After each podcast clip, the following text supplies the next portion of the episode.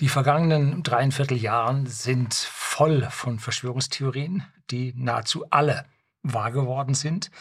Allerdings weigern sich immer noch eine ganze Menge Bürger, dies letztendlich anzuerkennen. Ja, Kopf in Sand, was ich nicht weiß, macht mich nicht heiß. Und viel mehr möchte ich jetzt dazu nicht sagen, weil ich meinen Kanal behalten möchte. Ich habe in den vergangenen Jahren sechs Strikes bekommen. Glücklicherweise nie mehr als zwei gleichzeitig, sonst wäre der Kanal nämlich weg gewesen. Ja, einmal war der Kanal auch wieder weg, kam dann nach dreieinhalb Tagen wieder. Und mir bleibt eine Verwarnung auf dem Kanal, um mich daran zu erinnern, ja, ich stehe auf der Beobachtungsliste, ja, und Shadowbanning habe ich auf dem Kanal auch. Das heißt, ich werde nicht so oft vorgeschlagen, wie eigentlich das Interesse der Bürger dafür da ist. Nun gut, man kann sowas als Orden für die Freiheit dann ansehen. Nun gut. Deshalb bitte ich Sie, alle dieses Video und auch meine anderen Videos, so gut es geht, unter Ihren Freunden und Bekannten zu teilen und mir ein Abo zu geben, solange, äh, sofern es nicht schon da ist. Es gibt Personen, die haben für ihre Äußerungen ja, neun Monate Freiheitsentzug unschuldigerweise bekommen, Untersuchungshaft, wurden dann freigesprochen. Und Ministerpräsidenten sind von höchsten Gerichten für Überschreitung ihres Handelsspielraums erwischt worden. Und das muss man sich mal vorstellen. In welchem Land leben wir? Hm? Ist es wieder so weit? Fast 100 Jahre rum und schon hat die Gesellschaft Demenz? Das kann doch gar nicht sein. Ne? Die Menschen schimpfen über die Politik und wie schlecht die Politiker wären. Die Meinung habe ich nicht. Au contraire, Ganz im Gegensatz. Wir haben Spitzenprotein, nein, Spitzenpolitiker und die sind am Werke. Und Sie werden erkennen im Laufe des Videos, warum das Spitzenpolitiker sind. Hm? Heute möchte ich Ihre Aufmerksamkeit auf ein paar andere Themen richten, aber irgendwie hängen sie doch dann alle miteinander zusammen. Bleiben Sie dran.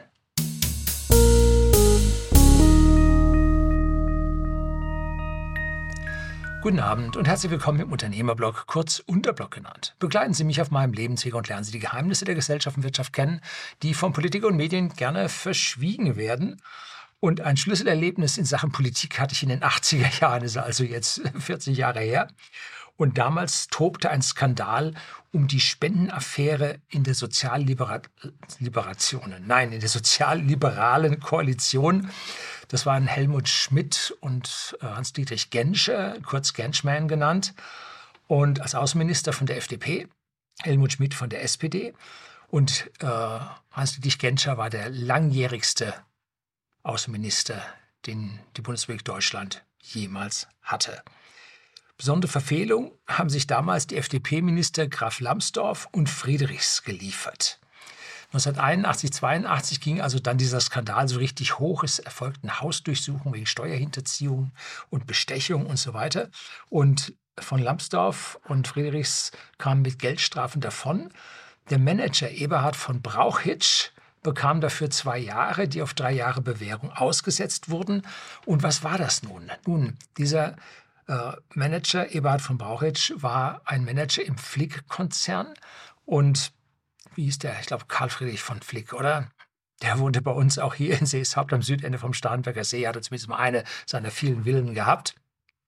Das war auch der, dem nachher, der nachher äh, ja, als Leiche mit Sarg dann in Österreich gestohlen wurde und dann irgendwann wieder auftauchte, weil die Sache zu brenzlig wurde.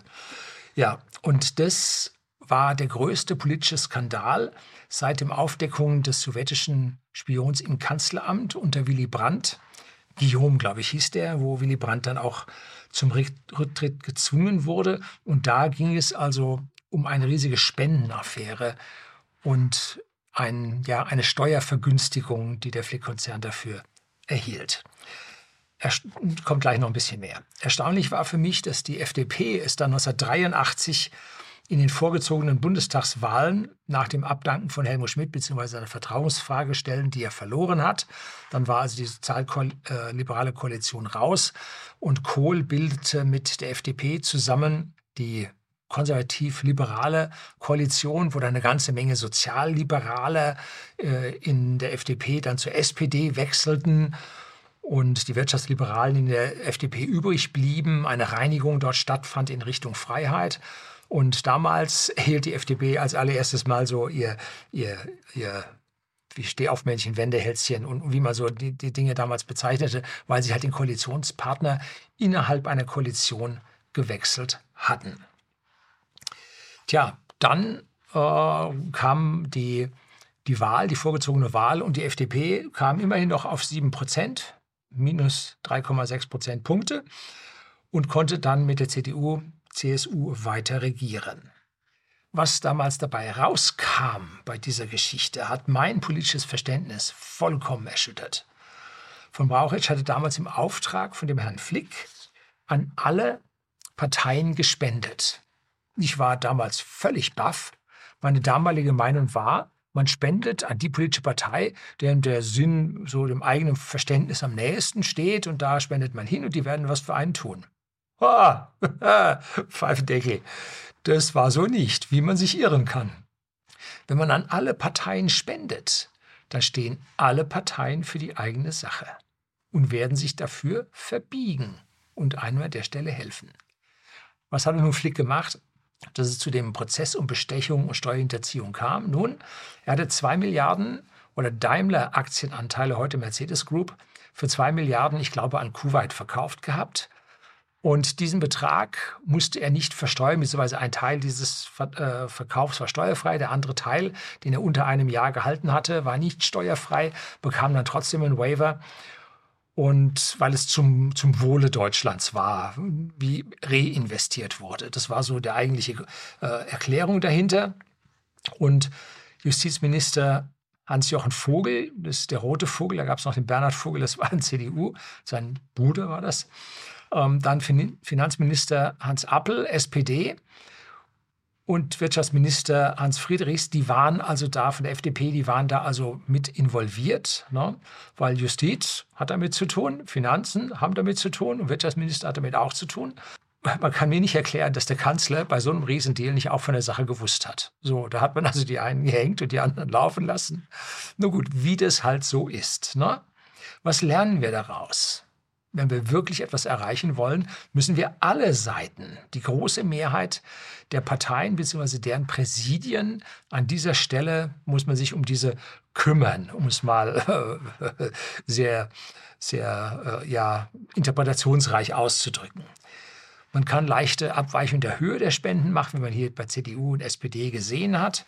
Man spendet aber an alle und verspricht dann anschließend all den Beteiligten einen gut bezahlten Job in irgendwelchen Ämtern, Firmen, Organisationen. Die gefälligen Leute, ja, die einem gefällig waren, denen gefällt es dann dort auch. Und irgendwo hat man sich dann um die gekümmert und man weiß, man, wenn man da sich wohl verhält, dann wird es einem anschließend auch weiterhin gut geben. Und so sind unsere Organisationen, die wir da haben, plus Firmen plus Ämter sind entsprechend besetzt. Na? Sagen wir ja damals am hessischen Ministerpräsidenten Roland Koch.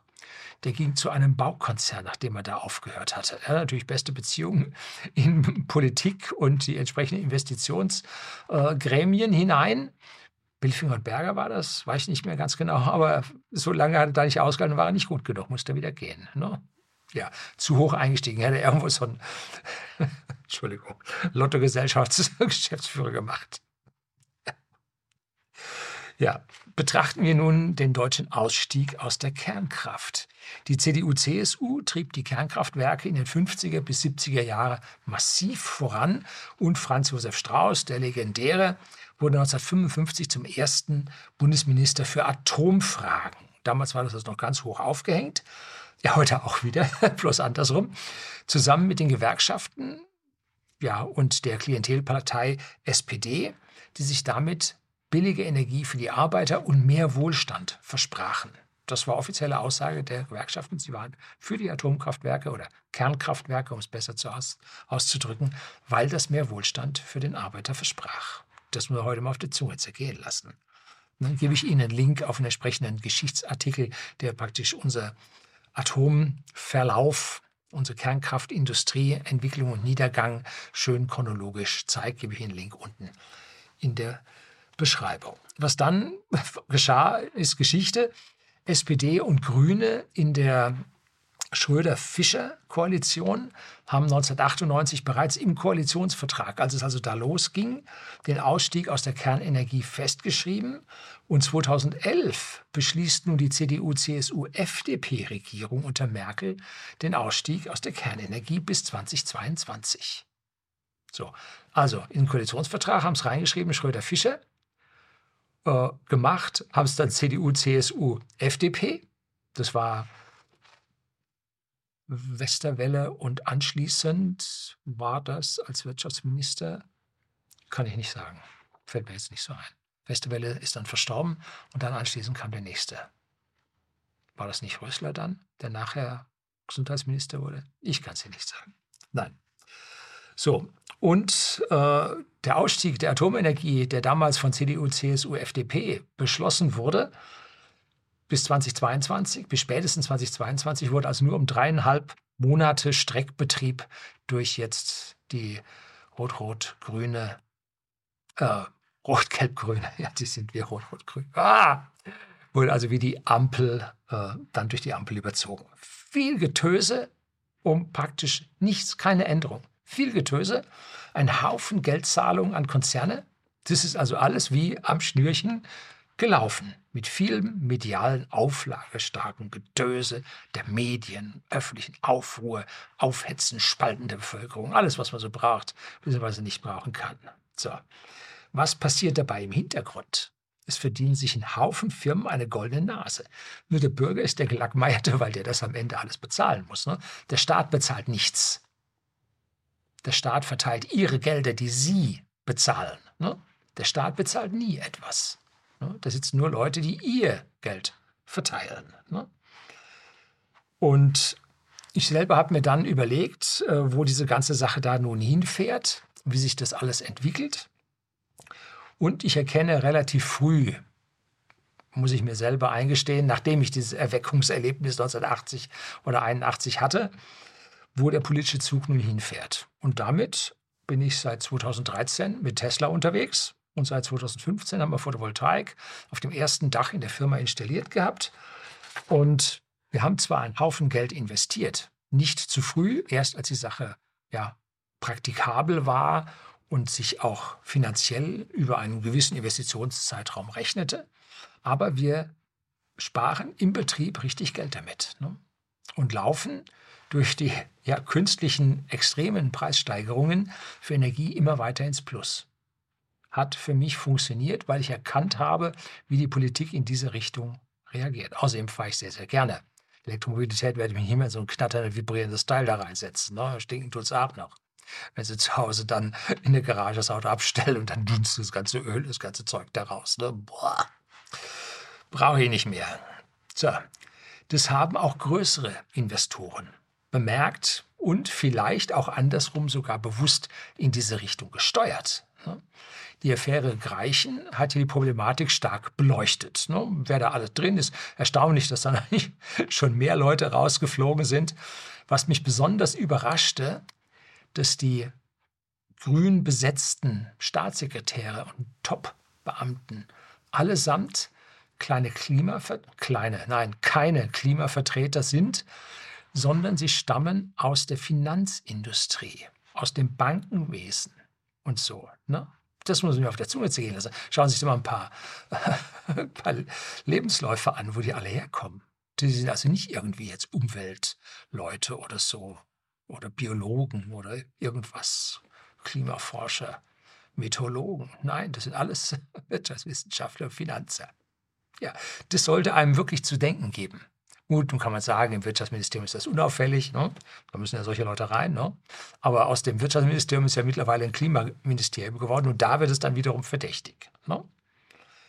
Es ist hochinteressant, es ist ein verschachteltes Konstrukt, tief geschachteltes Konstrukt der Finanzindustrie mit ihren ja, Klimamilliardären im Hintergrund. Und die Frau Beatrix von Storch von der Partei AfD legte eine Rede vor dem Bundestag hin. Da konnten wir also die Ohren anlegen und die, die Vertreter von den anderen Parteien saßen wie betröppelt da. Und die deckt nämlich so langsam die Hintermänner der grünen Politiker offen. Die oh, Rede kriegen Sie hier offizielle Rede vom Deutschen Bundestag und unten in der Beschreibung ist er auch drin. Und in dieser gesamten Aneinanderreihung, da gibt es noch ein anderes Video von ihr, wo sie das etwas später nochmal aufgedröselt hat und die Frau arbeitet sich jetzt daran ab, ne? wie diese ganzen Dinge hierarchisch da zusammenhängen, was man da schon sehen kann, ist schon heftig. Und darunter befindet sich auch BlackRock. Der ist der größte institutionelle Investor der Welt und hat da natürlich dann auch seine Finger drin. Und Überraschung, das haben Sie aber alle schon mitbekommen, zumindest die, die hier auf dem Kanal zuschauen. Der neue Oppositionsführer im Bundestag, nämlich Friedrich Merz von der CDU, war zuvor von 2016 bis 2020, als er nicht im politischen Reigen mit dabei war, Aufsichtsratsvorsitzender von BlackRock Deutschland. Zufälle gibt es, ja, die können gar keine sein. Ne? Ich habe da ein Déjà-vu-Erlebnis. Waren es vor 40 Jahren noch ja, die Milliardäre aus deutschen Gefilden oder deutsch-österreichischen Gefilden wie der Herr Flick, so sind es heute die internationalen Milliardäre, die sich nun den ganzen Westen und auch Teile des Restes der Welt versuchen, hier einzuverleiben. Ne? Wann begann denn der große Umschwung? Wann ging denn die ganze Geschichte los? Auch die CDU hatte ihre Spendenaffäre um Kanzler Kohl, der den Großspender bis in seinen Tod nicht nannte. Ein Ehrenwort hat er gegeben und sein Ehrenwort ist größer als das Gesetz des Landes, für das er gedient hat. Ja, ich weiß nicht, was er da für eine Ethik hat. Ne? Jedenfalls nicht die, die meine ist. Es gibt Vermutungen, dass es sich eben um jenen Milliardär Flick gehandelt hat. Aber das sind halt nur Vermutungen, wir werden es nicht wissen. Weshalb nun dieser Manager hatte von 1969 bis 1980 etwa 15 Millionen D-Mark an die CDU gespendet, etwa 6,5 Millionen D-Mark an die FDP und immerhin 4,3 Millionen D-Mark an die SPD. Also wie ich sagte, hübsch gleich an alle. Dann haben alle ja einen Grund, es dem Herrn recht zu machen. Gibt es einen Artikel in der Welt, finden Sie unten auch in der Beschreibung. 1999, jetzt geht es ein Stückchen weiter, haben die USA auf Lobbyarbeit von Banken und Finanzverwaltern das Trennbankensystem aufgelöst. Das heißt, Geschäftsbanken, die sich um ja, die Kundengeschäfte, um Kredite, Häuslebauer, Firmenkredite und so weiter kümmerten. Und die Investmentbanken, die das Investmentbanking betrieben, also überzählige Gelder anlegten zur Vermehrung am Kapitalmarkt das Trennbankensystem wurde aufgelöst 1999. Und das ermöglichte jetzt Großbanken zu entstehen, die dann too big to fail waren. Und die konnten dann mit dem Eigenkapital von den Geschäftsbanken, konnten die dann ihre Zockerei ausweiten und damit Gesetze um ja, Limitierungen, Eigenkapital, Teilreservesystem hier umgehen und einfach ein viel, viel größeres Rad drehen. Ne? Man hat versucht, in Deutschland auf das Trennbankensystem zurückzuwechseln.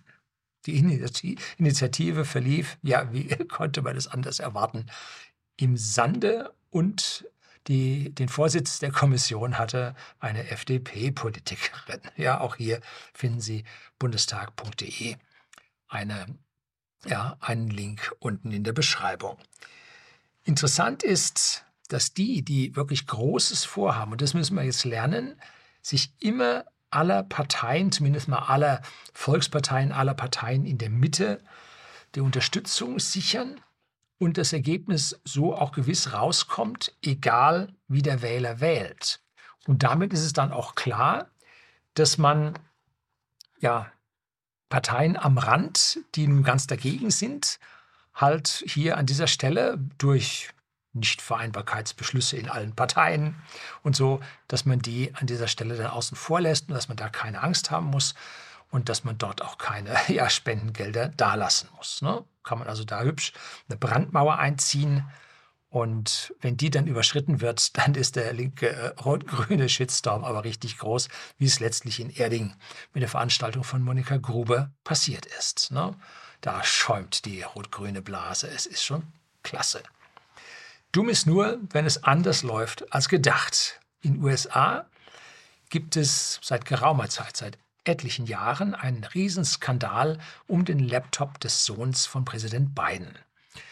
Der hat den nämlich irgendwo bei der Reparatur vergessen und die Festplatte mit brisantem politischem Material wurde dann dem FBI übergeben und das FBI tut da nichts. Ne?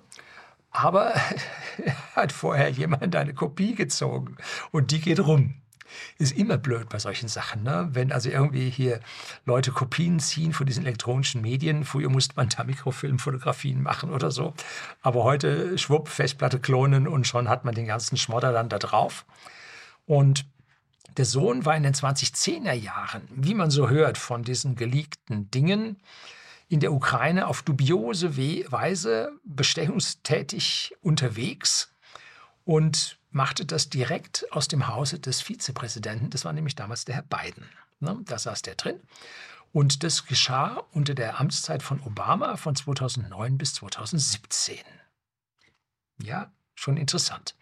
Als Trump 2017 das Office übernahm, wurden dort 4000 Mitarbeiter der Demokraten schwupp rausgeworfen. Das ist immer so bei einem Wechsel der Administration, also der Verwaltung der Regierung in USA.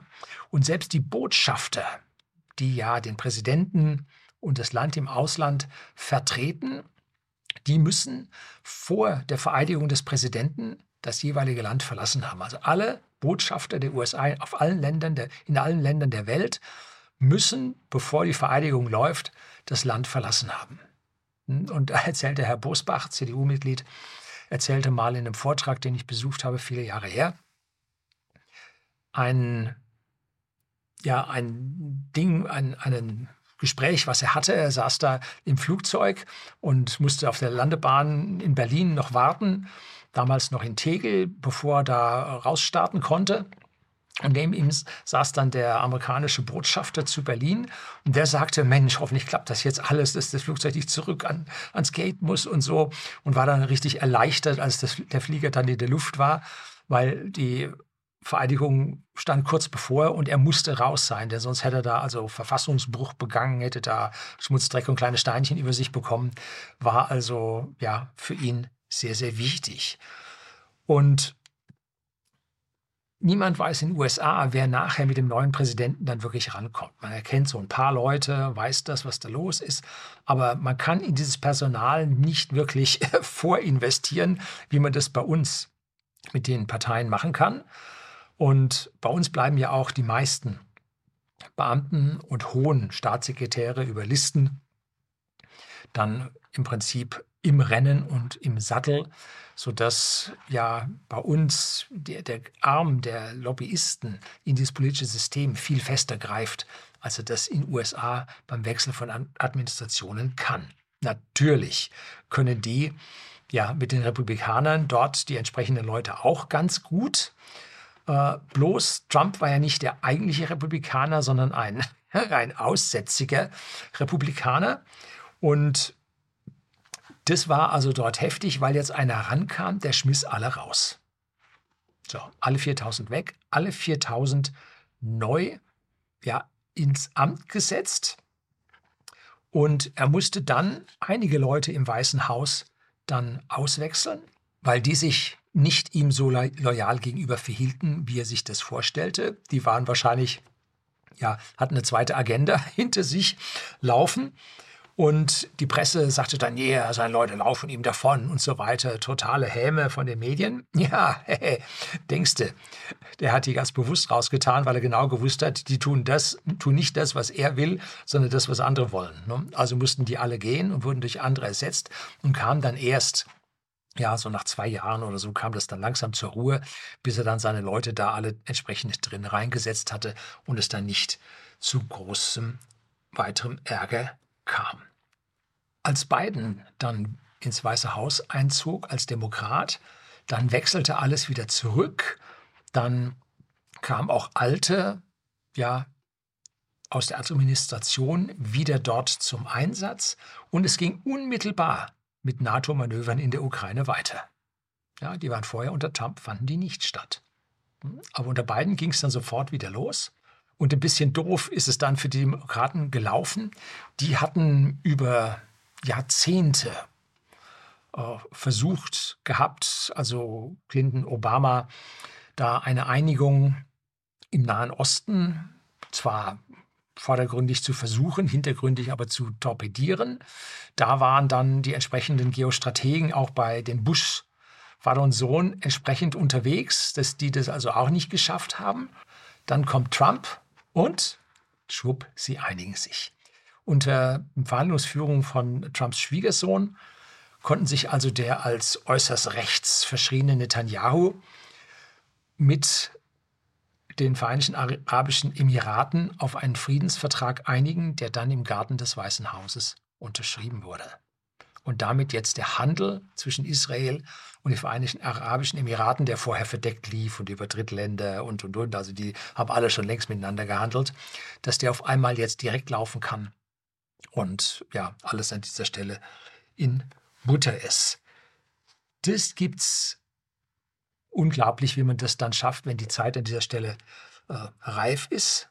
Und das ist ein herber Schlag für die bisherige geostrategische Politik, die die USA dort vertreten hat. Und wird vermutlich zu, der, zu den Erweiterungen der BRICS-Staaten führen, wie ich hier in dem Video Ihnen das mal letztlich versucht habe darzulegen. Finden Sie auch unten, wie immer, in der Beschreibung. Doch die Milliardäre sind sich nicht so einig, wie einige Verschwörungstheoretiker das hier von einer Weltverschwörung, von allen miteinander. Nee, nee, so ist das nicht. Die packen auch gegeneinander das Messer hinterm Rücken aus und fallen übereinander her, wo immer es geht. Und während die Ölmilliardäre mit den Republikanern, jetzt nicht unbedingt Trump, aber mit den anderen Republikanern, den Bush, hervorragend zurechtkommen, so kommen die regenerativen Energien Milliardäre, Al Gore war sogar Vizepräsident, mit den Demokraten entsprechend zurecht. Und Präsident Biden hat jetzt zum Beispiel das Bohren nach Öl und Gas auf föderalem Grund verboten, glatt untersagt. Und das führt natürlich jetzt zu weniger Öl- und Gasförderung und steigenden Preisen. Und damit er dann trotzdem die Wahlen gewinnen kann, die werden nämlich in den USA an den Zapfsäulen an der Gas Pump.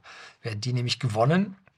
Wenn da der Preis zu hoch steigt, dann wählt man die Opposition. Ne? So. Und damit greift er jetzt die Ölreserven der USA an, wirft die auf den Markt.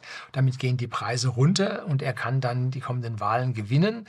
Jetzt ist der Ölpreis schon wieder mächtig gefallen. Hoffentlich ist die USA ihre Ölreserven wieder am Aufstocken, denn sonst geht es irgendwann äh, den USA ganz schön dicke ein. Interessant sind die Rüstungsmilliardäre. Die kommen mit allen zurecht. Ne? Nur nicht mit Trump. Da war erstmal Sendepause, auch wenn die Kriege, die von den anderen Präsidenten begonnen wurden, bei ihm weiterliefen und weiterhin gebombt wurde. Zumindest hat Trump keine neuen angefangen. Also so viel muss man ihm dann auch zugestehen.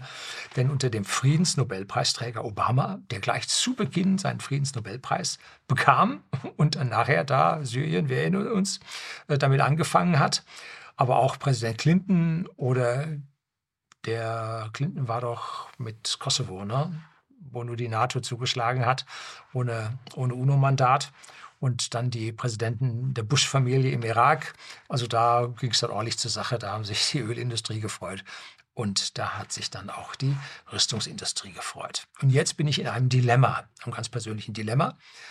BlackRock hat mit seinem ETF-Ansatz, also dem passiven Investieren, die Kosten für den Kleininvestor bei der Geldanlage gegenüber den alten Finanzverwaltern, den Fonds und den Banken und, und, und, auf ein Zehntel, also um 90 Prozent reduziert. Man kann heute ETF mit dem Total äh, Expense Ratio, TER, von 0,2, 0,3, 0,4 kaufen. Und früher hat man bei den Fonds ja, 4, 5 Prozent abgedrückt und dann noch laufend 2,5 Prozent abgedrückt. Also das waren schon heftige Zahlen, die man da in die Finanzindustrie abgedrückt hat.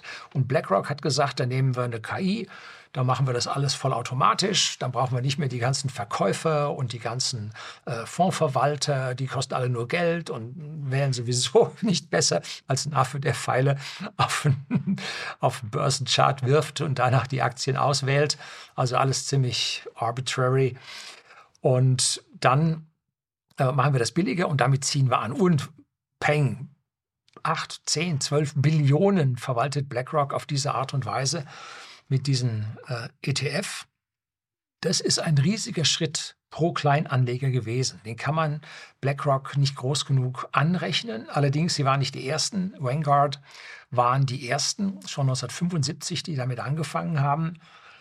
Und äh, BlackRock war allerdings an der Stelle noch innovativer und noch günstiger und vielleicht auch im Vertrieb, nein, im Vertrieb nicht, kostenaggressiver und hat damit dann das Rennen vor Vanguard gemacht.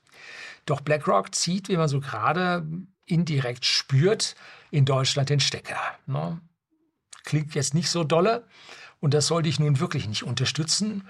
Auch wenn ich E-Autos fahre, Photovoltaik habe, Wärmepumpe betreibe, so muss ich doch nicht diese Einflüsse von außen auf unsere Politik, Politik sollte einflussfrei sein.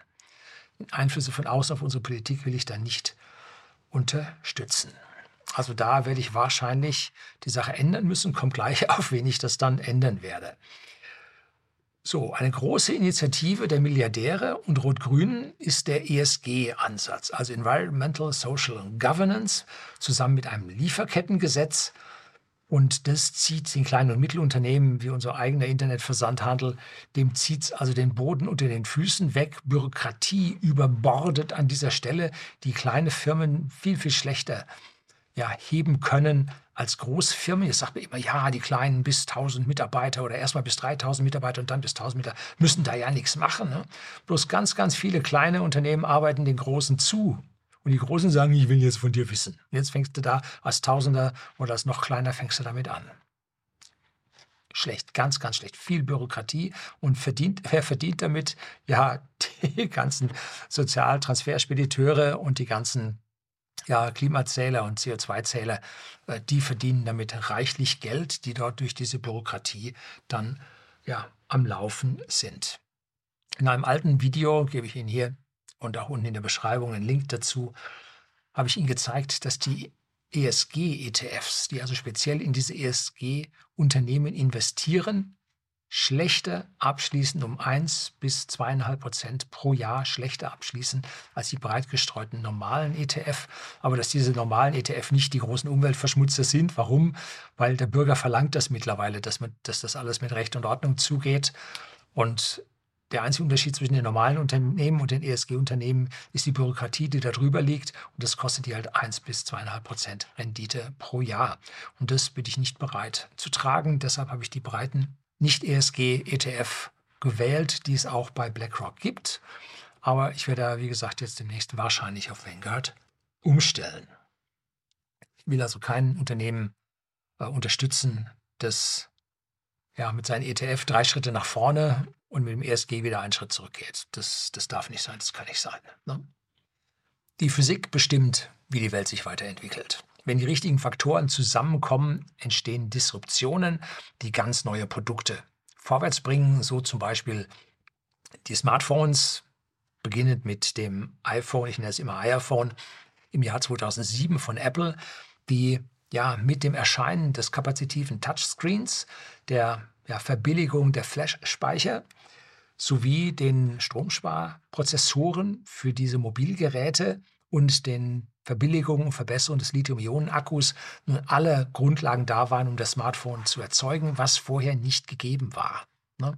Das war's und dann ging das los. Da musste man nicht vorher irgendetwas ja, lobbyieren und vorbereiten und pressen. Das Teil war möglich, das Teil kam und dann lief das Teil. E-Autos konnten ihren Siegeszug erst antreten, als die Lithium-Ionen-Batterie um den Faktor 10 billiger wurde und auch die Größe, also die Speicherdichte, sich um Faktor 10 verbesserte. Und damit wurde das Elektroauto möglich und dann wurde es auch gebaut. Zuvor gab es Ansätze mit Volkswagen, mit Citroën, die hatten Bleiakkus für 100 Kilometer in so einem Auto drin. Tolle Leistung, 23,5 kW hatte der City Stromer von VW, der Golf, also Golf 2, auf elektrisch umgebaut. Und das versank dann aber wieder in der Bedeutungslosigkeit, weil halt dieses Innovationspotenzial, diese Disruption war nicht da. Ne? Und die Photovoltaik konnte erst seinen Siegeszug um die Welt antreten, als die Herstellungskosten mit dem Faktor 100 gegenüber der damaligen Weltraumtechnologie, die ersten Satelliten mit äh, Photovoltaikzellen kamen schon in den 70er Jahren in den Weltraum hoch, ne, waren brutal teuer. Diese Zellen unglaublich schwierig herzustellen. Und erst als die Faktor 100 dazu billiger wurden, konnte die ganze Geschichte dann losgehen. Und die energetische Amortisation, das heißt, wie viel Energie steckt man rein in so ein Modul und wie viel holt man über Lebensdauer wieder raus, die lag damals bei zwei Jahren knapp drüber. Das heißt, man musste die zwei, zweieinhalb Jahre betreiben, bis man das Geld wieder raus hatte. Heute ist es auf 0,5 bis ein Jahr gefallen, bis man die Energie, nicht das Geld, wie ich gerade sagte, bis man die Energie in Kilowattstunden da wieder rausbekommen hat. Und das heißt, bei Lebensdauern von 20 Jahren und mehr, Freund hat jetzt seine Anlage 23 Jahre laufen, läuft immer noch, können die Anlagen bis zu 40, ja, rauf bis zu 50 Mal die Energie erzeugen, die man für die Herstellung benötigt hat. Das liegt auf dem Niveau der fossilen Kraftwerke. Es fehlt Faktor 2 bis 3 zu den nuklearen Lösungen. So, deshalb werden die nuklearen äh, Kraftwerke auch weiterhin Bestand haben. Wie passt das jetzt zur brillierenden Finanzindustrie? Die versucht, etwas übers Knie zu brechen und bei uns die Photovoltaik viel zu früh in den Markt zu pressen. Man hätte doch einfach nur warten müssen, bis die Transition von ganz alleine kam. Bis die Forschung so weit gewesen wären, dass die Kostenkurve dermaßen runtergegangen wäre, dass man an dieser Stelle ja einen Riesenschritt vorwärts gemacht hätte. Nein, man war gierig, man hat über die Politik hier den Betrieb schlechter Anlagen, teure Anlagen subventioniert. Man sollte immer Forschung fördern. Aber den Betrieb von etwas Schlechtem zu subventionieren, ganz schlecht. Ne? Was macht das damit? Das führt dazu, dass die Firmen faul und träge werden, weil sie ihr Geld ja über die Subvention verdienen und sich nicht über Innovation und Verbesserung gegenüber dem Wettbewerber absetzen müssen und dann können oder die Sieger können das. Nein, die sitzen fett und träge da und wie es in Deutschland mit der Photovoltaikindustrie passiert, alle pleite. Keiner geschafft. Und wem hat es geschadet? Dem Bürger. Der Bürger, der im Prinzip dort gekauft hat, ja, muss ein Zeichen setzen und früh und ohne uns wäre das nie passiert und so weiter und so weiter. Das Problem ist, der Bürger hat jetzt die deutschen guten Zellen gekauft mit der deutschen Garantie. Firmen sind pleite, Garantie ist weg. Ne? Mit dem, was passiert an seinen Zellen. Bei uns im Nachbarort war ein äh, äh Solateur unterwegs, der hat von BP Photovoltaikzellen vor allem installiert und das ganze der ganze Ort ist nach zwei, drei Jahren trübe geworden. Glücklicherweise ist BP nicht pleite gegangen. British Petrol und konnte dann an der Stelle dann den Ersatz für diese trüb gewordenen Zellen, die einfach nicht vernünftig ja, gedichtet waren, konnten die dann dort ersetzen und auswechseln. Ja, zu teure Technologie mit Zwang einzuführen über die Politik eine ganz, ganz schlechte Idee. Ne?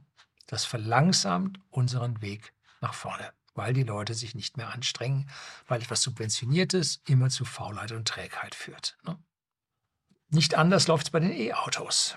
Die Subvention kam dann von uns erst, als die deutschen Hersteller in ihrer technischen Sediertheit, die waren völlig boah, apathisch in diese Richtung und mit ganz großem Zeitverzug so halbwegs so weit waren. Dann kam die Förderung und dann kam Tesla mit seinem billigen Auto, kam auch in diese Förderung rein, weil man natürlich die teuren Tesla-Autos außen vor gelassen hat. Die kriegten niemals eine Förderung. Ne? Wenn man also sagt, am Anfang Teslas wären gefördert worden, nein, ist kein Wort von wahr, die waren zu teuer. Am Anfang wurde gar nicht gefördert, dann waren sie zu teuer. Aber mit dem Model 3, was rauskam, was billiger war, haben die abgezockt und dann fing das BAFA-Karussell an. Die Dänen, die Schweden, Nor äh, da oben in Skandinavien, Finnen auch, die haben deutsche Tesla importiert zumindest von den Dänen weiß ich das, dass dort auf Neuwagen ziemliche Luxussteuer drauf ist, die heftig ist, also heft, richtig heftig ist. Und wenn man dann gebrauchte Fahrzeuge kauft, dann erfällt diese Luxussteuer. Und nun haben die Deutschen sich mit heftigster Förderung die Tesla gekauft, haben die ein halbes Jahr gefahren und haben es zum identischen Preis gebraucht nach Dänemark über die Grenze verkauft. Das heißt, die deutsche Förderung hat in Deutschland äh, eine kleine Gruppe von Autofahrern kostenlos fahren lassen und hat im Prinzip den Dänen einen billigeren hm, Erwerb von Elektroautos ermöglicht, was im Prinzip die Dänen an der Stelle mit dieser Luxussteuer unterlaufen hat. Die haben da nichts dagegen gemacht. Und wir an unserer Stelle sind halt kostenfrei mit unseren Elektroautos gefahren. Ne? Also maximaler Schaden, den diese Subvention angerichtet hat. Wie verrückt kann man sein? Und wie lange hat es gebraucht, bis man das dann nun abgestellt hat? Ne? Tja, krass, krass, krass. Bei den Wärmepumpen ist es jetzt dann nicht anders. Ne? Auch hier wird lobbyiert, ganz kräftig konnte man erkennen, weil jetzt der größte deutsche Wärmepumpenhersteller Fiesmann vom Amerikaner Carrier Global übernommen wurde. Und den weiteren Markt werden jetzt Hitachi, äh, Mitsubishi, äh, Panasonic, Daikin und wie sie alle heißen aus Asien, die zu einem Bruchteil des Preises von uns produzieren, werden es übernehmen. Ob unsere deutschen Wärmepumpenhersteller an dieser Stelle überhaupt dann konkurrenzfähig in Zukunft sein werden, boah, ganz, ganz schwer zu erkennen. Carrier Global von USA versucht auf jeden Fall hier feste den Fuß in die Tür zu bekommen und die kleinen mittelständischen Deutschen, für die schaut es schlecht aus. Wie es um Bosch besteht, bestellt sein wird, die ja die größten sind oder auf einem Niveau von Fiesmann stehen, schwer zu sagen, ob die große Kapitalkraft hinter Bosch jetzt, wo sie über die Automobil-, die Verbrennerindustrie so angeschlagen sind, ob sie da entsprechend die Mittel haben werden, um das entsprechend zu stützen, ganz, ganz schwer zu sagen.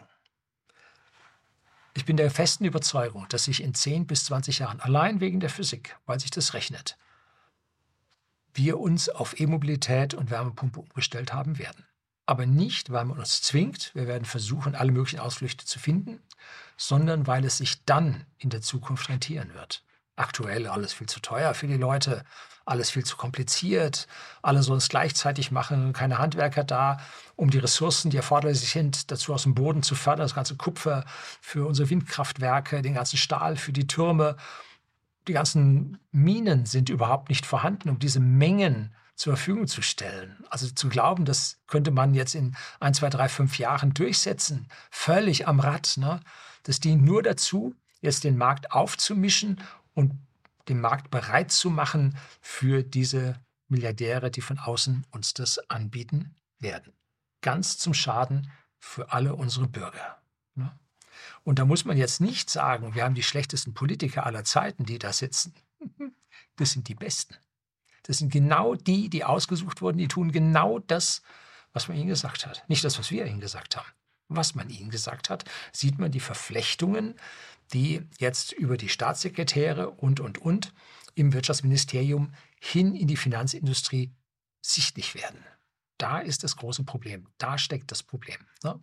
Dass Politiker nicht das tun, was wir wollen. Und dann stellt sich ein Söder hin äh, bei der Veranstaltung von Monika Gruber, die immerhin 13.000 Protestanten, ja, solche nicht, ne, Kirchentage andersrum, äh, hier äh, auf die Füße gebracht hat in Erding stellt sich hin und sagt, äh, haut ihr doch ab. Ne? Gratulation. 250.000 Auswanderer jedes Jahr, Tendenz massiv steigend. Und das sind die, die gut ausgebildet sind. Und ein bayerischer Ministerpräsident ruft ihnen zu, haut doch ab. Ja, großartig. Kann man sich nicht ausdenken. Ne? Nun gut, was passiert dann mit der Chaostruppe von den Grünen? Hm? Die werden in einer kommenden Wahl werden die verlieren. Zu offensichtlich haben sie nicht zum Wohle der Bürger, sondern zum Wohle von irgendjemand anderem gearbeitet und auch nicht zum Wohle der Umwelt, weil äh, fossile Energien werden betrieben ohne Ende. Auch ihre eigenen Wähler sind sie gerade vor den Kopf am Stoßen, weil sie vor allem billigen französischen Atomstrom in unsere Netze einspeisen. Die große Lücke, die man jetzt sah zwischen Erzeugung und Verbrauch bei uns, wird vor allem aus französischem Atomstrom gedeckt. Ja, haben sie also auch ihre Wähler an der Stelle dann voll enttäuscht. Äh, also die werden es dann an der Stelle nicht mehr schaffen. Und was dann? Nun, dann wird Herr Merz wird Kanzler werden. Und der hat ja am Anfang gesagt, ja, der kann sich da sehr gut vorstellen, da mit den Grünen, das ist eine liberale Partei und so weiter. Ne? Also was er da gesagt hat, gibt es so kleine Snippets auf TikTok, das ist schon krass, was man da sehen kann. Und wenn dies nun aus Schrumpfungsgründen nicht wird, FDP, eine Partei, die es hinter sich hat, die sehe ich nun auch nicht. Wir werden, er hat ja in den letzten Landtagswahlen permanent verloren. Wir werden sehen, ob sie in Bayern die 5% noch schaffen. ganz viele Legislaturperioden hat es die FDP nicht mehr geschafft. Und das, was gerade aktuell in Berlin abziehen, ich glaube nicht, dass das die Zustimmung der bayerischen Wähler finden wird. Also sehe ich jetzt in der Landtagswahl hier in Bayern, wird es sehr, sehr schwierig für die FDP, sich hier gegen Berlin zu positionieren, so wie das der Chef auf diese Veranstaltung von der Monika Gruber versucht hat, hier für die FDP noch etwas zu retten. Ne? Also dann wird der Kanzler wahrscheinlich Friedrich Merz heißen, zusammen mit der SPD in der GroKo, same procedure as every year, James. Und dann läuft alles seinen sozialistischen Gun. Ne? So what? Keine Unterschiede in der Sache erkennbar. Es wird Aufrüstung geben, wie die apokalyptischen Hof, nein, die apokalyptischen Reiter es uns zeigen, wie eine Außenministerin uns den Krieg erklärt, nicht uns, ja doch uns Bürgern auch, äh, indem sie Russland sich Russ mit Russland im Krieg befindlich äh, ausdrückt, äh, wenn sie dann in Südamerika dort, also ja, also das wird es nicht mehr werden, das kann man von hier aus sehen und dann wird es große Koalition geben und dann läuft alles so, wie wir gehabt haben, weiter. Und wer nun an die AfD glaubt, oh, die AfD, die wird's und so, ne? habe ich im letzten Video über die AfD, gebe ich auch Ihnen hier einen Link, auch unten in die Beschreibung hinein. Wer glaubt, dass die AfD 50 Prozent bekommt, der glaubt auch an den Weihnachtsmann. Der hat nicht verstanden, wie es läuft. Und die werden alle Parteien zusammenfassen, so wie in Thüringen, wo die Linke den Ministerpräsident stellt, in einer Minderheitenregierung äh, arbeitet, toleriert von der CDU, nur damit die AfD nichts politisch zu sagen hat. Aktuelle Bürgermeisterwahl ist der AfD-Politiker ja auf die Spitzenposition mit paar 40 Prozent bekommen. Jetzt gibt es eine Stichwahl und jetzt versammeln sich alle, äh, alle gegen die AfD und sprechen Empfehlungen aus für den CDU-Kandidaten. Die anderen, eine Partei nicht. Oh, die FDP hat es nicht gemacht. Mensch, das gibt aber Ärger. Ob der Typ seinen Job behalten darf? Mhm. Nun gut, alle gegen einen. Das soll es heute gewesen sein, soll Ihnen zeigen, wie hier die Politik ja am Gängelband geführt wird, wie wir als Bürger so gut wie keine Chance haben, wenn man mal anfängt, ein bisschen tiefer hinter die Sache zu blicken. Es geht ja lange nicht um die Sache, ne? sondern es geht um Interessen. Und zwar bei so gut wie allen Parteien. Das soll es gewesen sein. Herzlichen Dank fürs Zuschauen.